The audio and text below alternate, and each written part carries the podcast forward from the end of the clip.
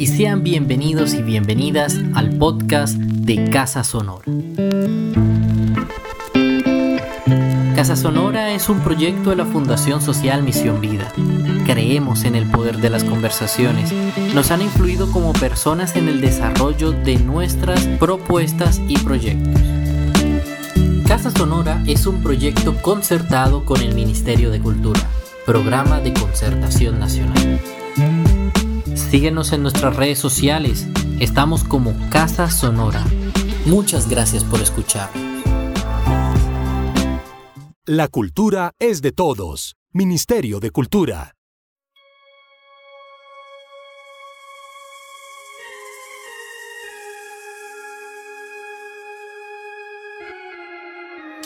Estoy comiendo vallas rojas de tu huerto.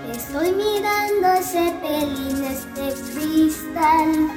Ya están volando las palabras que diré. Te quiero, diré, te amo, diré,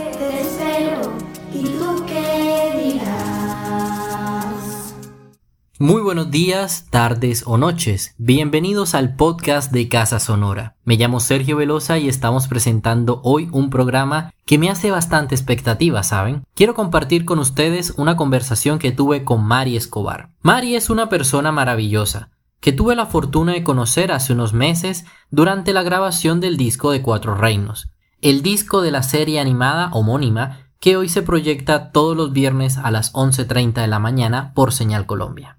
Mari, como ella se define, es una creadora de contenidos para niños. Hablaremos de sus inicios, de su amor por la televisión y la música.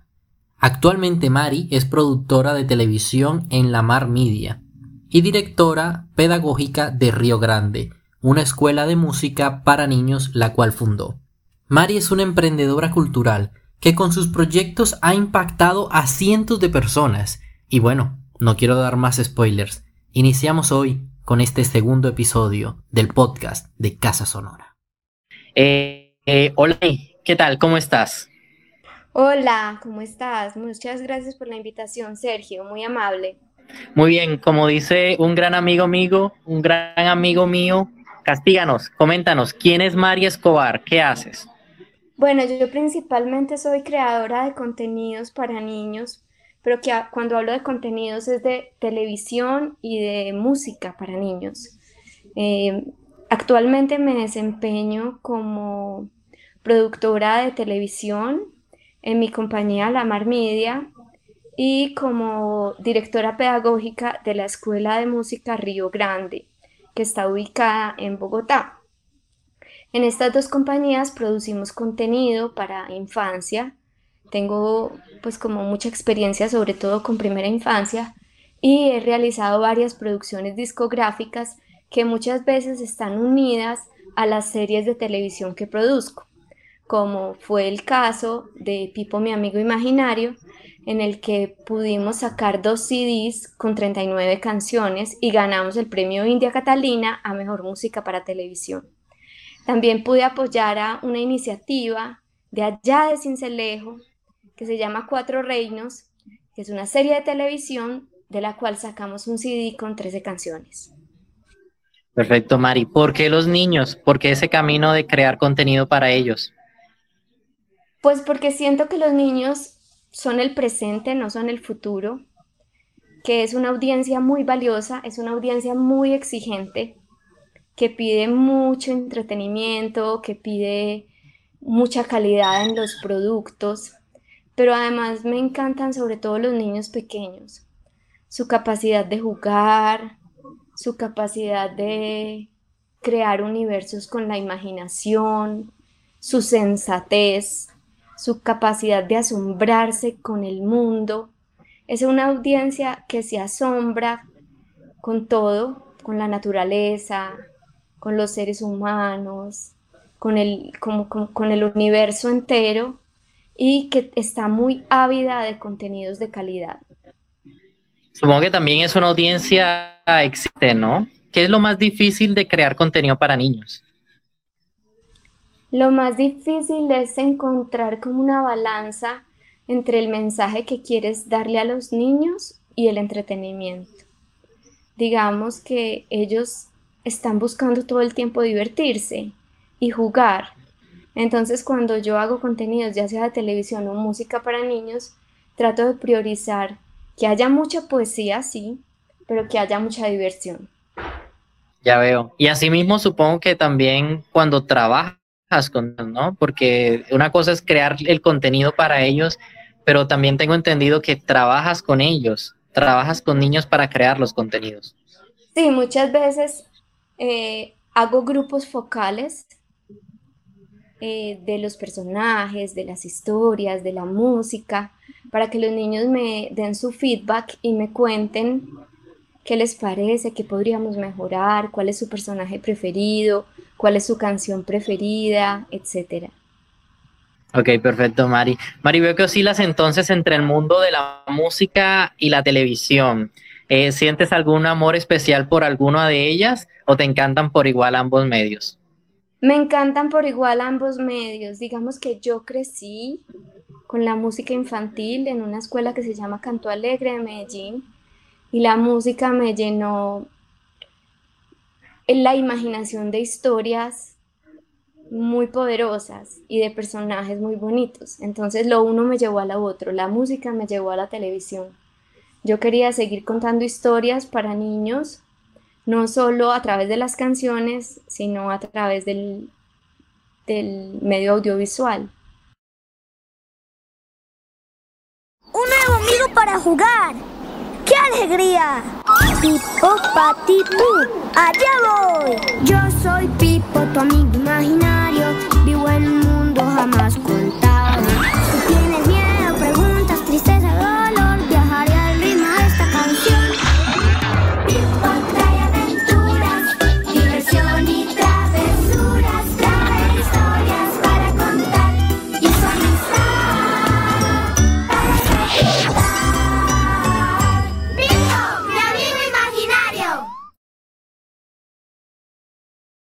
Ya veo, ya veo, Mari. Bueno, en estos retos que has tenido en televisión, eh, supongo que la música y esa, esa gran habilidad y esas experiencias artísticas que has tenido en torno a la música se han venido compaginando, ¿no?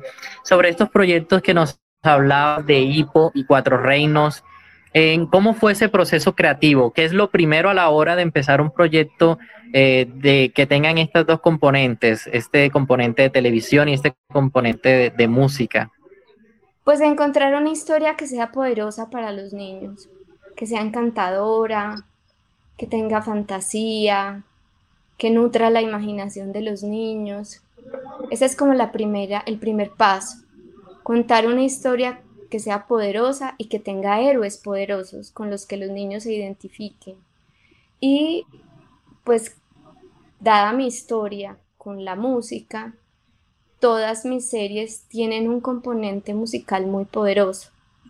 Y eso las hace muy especiales, porque tiene canciones muy bien producidas, con una letra muy bonita, con una melodía muchas veces muy pegajosa, con unos arreglos musicales muy bien hechos por productores musicales muy destacados en Colombia, como son Juan Gabriel Turbay, Nicolás Ramírez, Juan Sebastián Caicedo.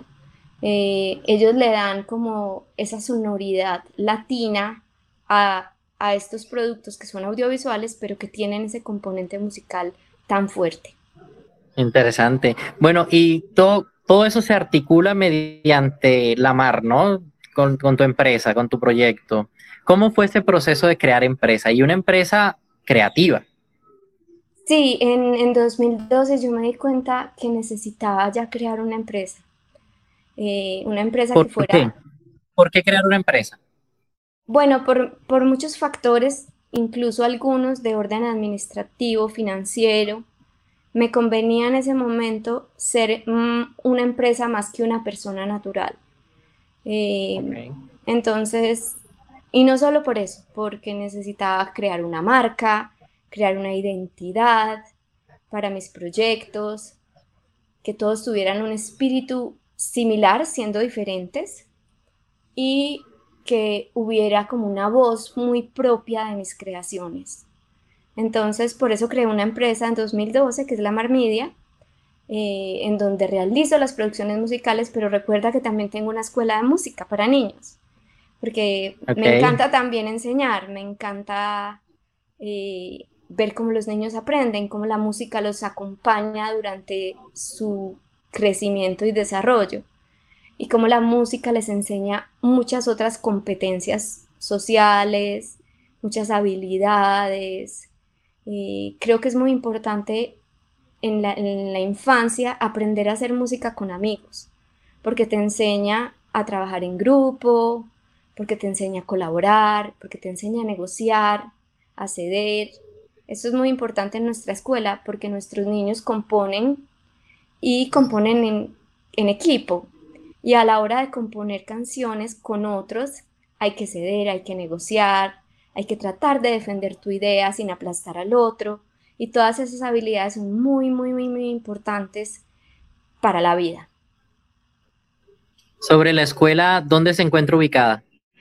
Aquí en Bogotá, en, en, Gaira Café, que es el café de Carlos Vives y Claudia Elena Vázquez. Ay, qué pena, me sonó un WhatsApp. Eh, está ubicada allí y ellos son socios de la escuela también y Ana María Ponte. Somos cuatro socios, pero la escuela tiene un gran componente virtual, especialmente ahora en la pandemia, y queremos llegar a niños de todo Colombia y a niños latinos de Estados Unidos. Ese es, nuestro eh, nuevo reto. O sea, cualquier niño, por así decirlo, puede participar en, el, en los procesos formativos de la escuela. Sí, cualquier niño de cualquier, de cualquier lugar de Colombia y el mundo puede participar. Tenemos ¿Y qué tienen que hacer? Tienen que, nada, matricularse. Nosotros no hacemos eh, casting de voces, ni hacemos evaluación, ni nada de eso. Creemos que cualquier niño puede entrar a cualquier edad y, y que puede aprender música fácilmente con nosotros. Bueno, ni tan fácilmente. Y el formulario de inscripción.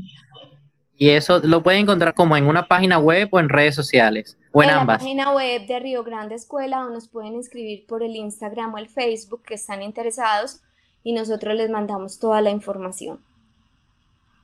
Ok, perfecto. Eh, ¿Puedes decir la página en voz, porfa, para tenerla ahí presente? Arroba Río Grande Escuela. Y la página es Río Grande Escuela con doble e Río Grande Escuela con doble e Río Grande Escuela, tal cual. Listo, perfecto. Bueno, ya saben, aquellas personas que de pronto quieran apoyar a, sus, a sus amiguitos pequeños, a, sus, a sus infantes en su proceso creativo, recomendamos completamente el proceso de Río Grande Escuela. Muy bien, Mari. Hablando un poco también sobre estos temas de, educación, bueno, veo que, tienes también el arte, de, que es un arte, el tema de enseñar, ¿no? Eh, eh, ¿También te dedicas como docente en, la escuela? ¿O cuál es tu rol dentro de la escuela? Fui muchos años la profesora principal de la escuela. Al principio la escuela se llamaba La Vaca Mariposa y era como un taller muy pequeñito con 40 niños y yo era la profesora principal. Pero llegó un momento en que me di cuenta que tenía que expandir ese conocimiento que tenía y empecé a formar otros profesores en la metodología. ¿Por qué? ¿Por qué, ¿Por qué notaste eso? O sea, ¿por qué la necesidad de compartir? Bueno, por, por un lado, necesitaba tener más profes porque yo ya no daba abasto en un momento dado. Y por otro lado, creía que ese conocimiento que yo había heredado de otros maestros era importante pasarlo a gente más joven. Eh, y en este momento no doy clase, soy la directora pedagógica de la escuela, reviso todos los pensum, eh, trabajo en equipo con 10 profesores, tengo una coordinadora pedagógica que me ayuda muchísimo, que es Diana Álvarez, y pues eh, ya me dedico más a formar maestros que a, que a formar niños. En los últimos años he dado muchos talleres para formar maestros, que es algo que me gusta bastante, y que a través de la escuela vamos a tener el privilegio de hacerlo en, en el Bajo Cauca antioqueño y lo hicimos también ahorita en Soledad Atlántico. Entonces digamos que es un conocimiento que yo quiero que se expanda y, y que más personas puedan enseñar de una manera divertida, respetuosa con el niño, de una manera amorosa. Yo siempre digo que el niño aprende cuando hay gozo, cuando hay emoción, cuando hay disfrute, cuando hay diversión. Y, eso es algo que se logra muy fácilmente con la metodología que tenemos, que usa el cuerpo como un vehículo para que los niños entiendan la música. ¡Wally! ¿Te gustaría ser parte de la nueva historia del rock colombiano?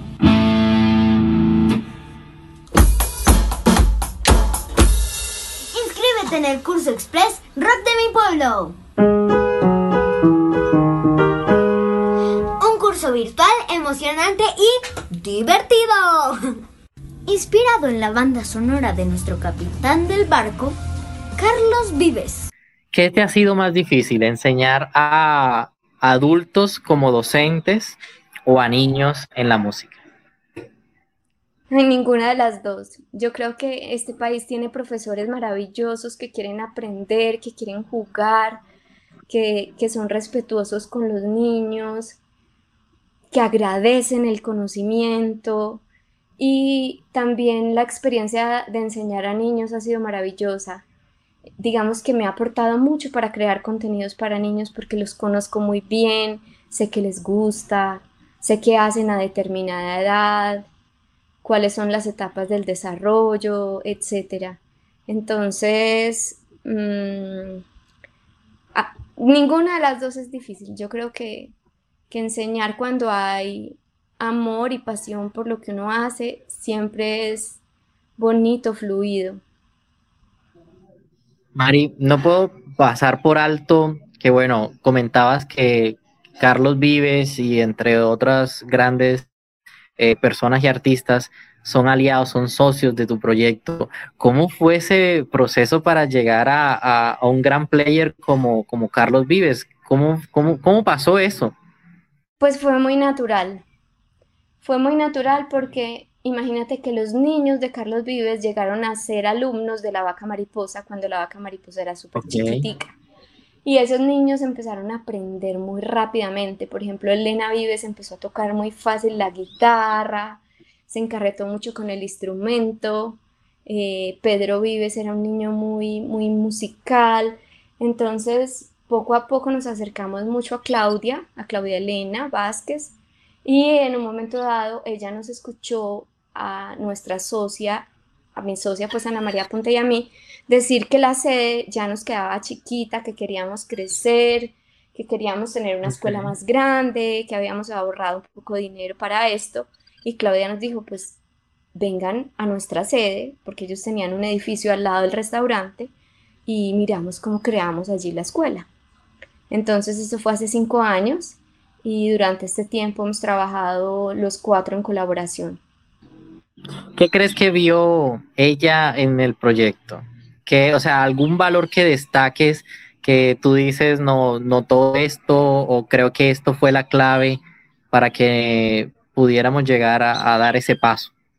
Yo creo que ella vio el proyecto desde el punto de vista de mamá y vio que los niños aprendían la música de manera muy sencilla y divertida. Entonces dijo, aquí hay un valor importante porque podemos hacer que más niños aprendan de esta manera. Y creo que ella también sintió mucha confianza en nosotros, que éramos dos personas muy apasionadas por lo que estábamos haciendo. Eso se nota mucho como el espíritu de un proyecto que, que quiere expandirse, pero en donde hay mucha pasión por la enseñanza de la música.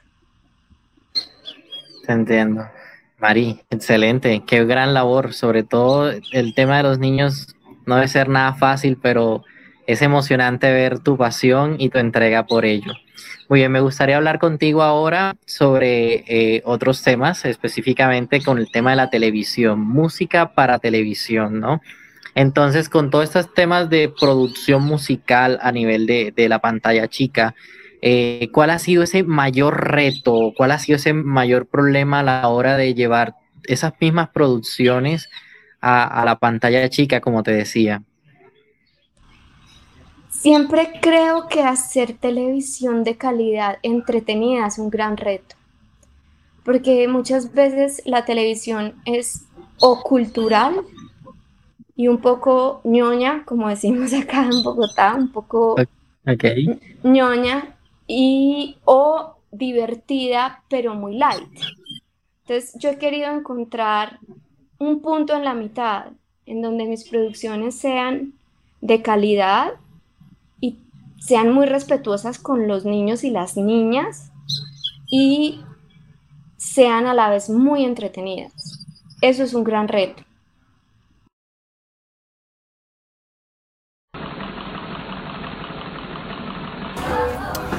En Río Grande vivimos unidos en la diversidad.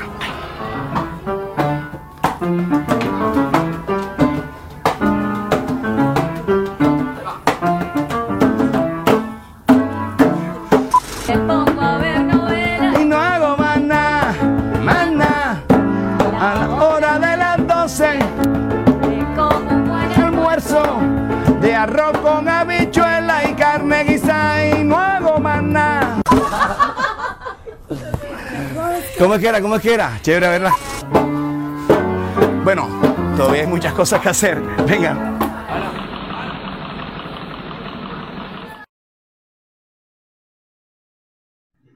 ¿Qué es como lo esencial, lo que debe tener cada producción de la Mar Media para que pueda salir ya como un producto final? O sea, ¿qué es a lo que más le prestas atención, le pones más cuidado al detalle?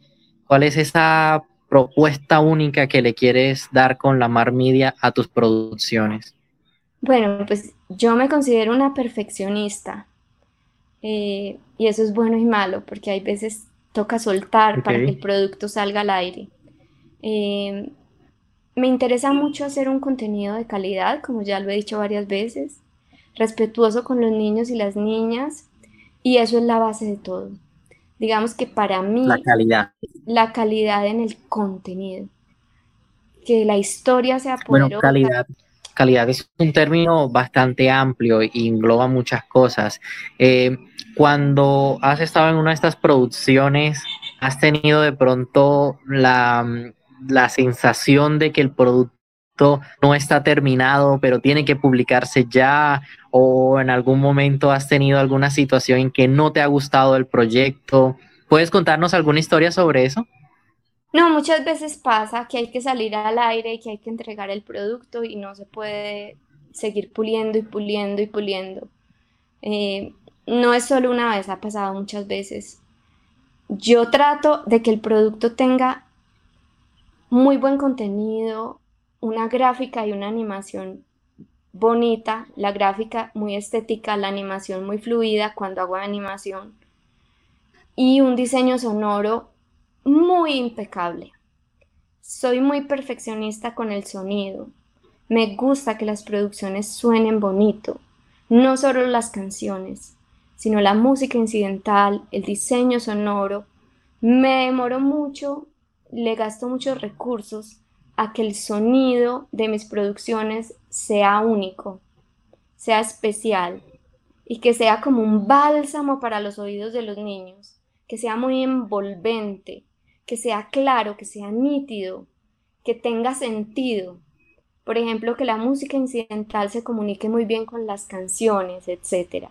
Digamos que ese es un sello de la Marmedia, tener producciones con un audio con un sonido, con una música muy bien elaborada y por eso elijo colaboradores muy buenos en ese aspecto.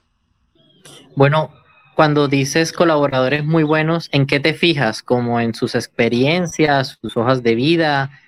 ¿Cómo hace un profesional o un músico o un artista para llegar a la marmidia, por así decirlo?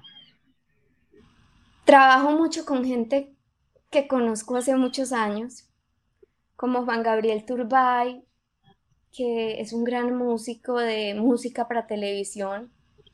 Con él trabajo de manera muy orgánica, muy natural. Me encanta, por ejemplo, lo que él hizo en una de nuestras últimas series que no ha salido al aire, y es que grabó todo en un bosque. Entonces el bajo de las canciones era una guadua, entonces había semilleros, entonces se oía el viento. Eso fue como una belleza porque todo fue orgánico, todo fue natural. Trabajo mucho con Nicolás Ramírez, que es un, un gran músico más joven, ganador de Grammy y de Grammy Latino. Trabajo con Juan Sebastián Caicedo, que es un profesor de mi escuela. Eh, pero digamos que si alguien quiere trabajar en la Mar Media, debe mandarme el reel a mariescobar.lamar.com.co. El reel de música. Perfecto. Coméntanos, porfa, y redes sociales, ¿cómo aparece la Mar Media en redes sociales? No, busquen Mari Escobar con i latina, arroba Mari Escobara. Eh, no tengo redes de la mar, pero publico todo lo de la mar en mis redes personales. lamar.com.co. Ahí están todas las producciones, todos los trailers, todos los teasers, etc. Ok, perfecto, muy bien. Ya, ya saben, entonces lamar.com.co. Listo, ya saben, entonces pueden contactarla vía Instagram a Mari, Mari, eh, esperemos entonces. Estoy en LinkedIn. En LinkedIn también. Sí. Perfecto. Muy bien, Mari. Eh, si tuvieses la oportunidad de aconsejar un proyecto musical, o sea, llegaste, escuchaste una propuesta que, que quizás te cautivó, ¿qué mensaje le darías a esa persona que está empezando con, la música, puede ser ese joven, ese niño, o incluso, ¿por qué no, ese adulto que de pronto aún está como, como en duda de lanzar su proyecto, de empezar su proyecto musical, ¿qué le dirías a esa persona? Que encuentre una voz propia, que encuentre un sonido propio, que encuentre una identidad, más allá de que haga armonías muy complejas, melodías muy buenas, que encuentre su sonido, que encuentre su voz, qué lo hace singular, qué lo hace único, cuál es ese espíritu que él quiere transmitir. Y eso se transmite de muchas maneras, a través de las letras que compone, a través de las melodías que crea, a través de los ritmos y géneros que usa, a través de las sonoridades. Entonces le diría eso, encuentra tu voz. Ani, muchísimas gracias. Bueno, muchas gracias a ti, Sergio, por la invitación. Te deseamos siempre lo mejor. Estamos pendientes de tu trabajo. Gracias por dedicarnos este ratico para hablar sobre tu proyecto, sobre tus experiencias. ¿Hay algo que te gustaría agregar? No, me gustaría también agregar eh, eh, algún consejo para las personas que quieren hacer música infantil especialmente que es lo que yo hago. Y es que tengan en cuenta que los niños no quieren canciones educativas ni didácticas. Quieren canciones poéticas, canciones que cuenten historias o canciones chistosas, canciones ingeniosas. No quieren que les enseñen que deben tomar la sopa o, o cuáles son los colores o cuáles son los números. O si van a enseñar eso, enséñenlo de una manera muy creativa. O sea, si queremos hacer un contenido que sea como de los números, de los colores, etcétera, busquemos darle la vuelta para que sea poético, para que sea eh, enganchador, para que sea divertido. Qué buen consejo, Mari. Muchísimas gracias. Bueno, Sergio, que tengas un buen día. Gracias a ti por la invitación. Listo, perfecto. Muy bien, y ella fue Mari Escobar. Nos vemos en un futuro podcast de Casa Sonora. Hasta luego.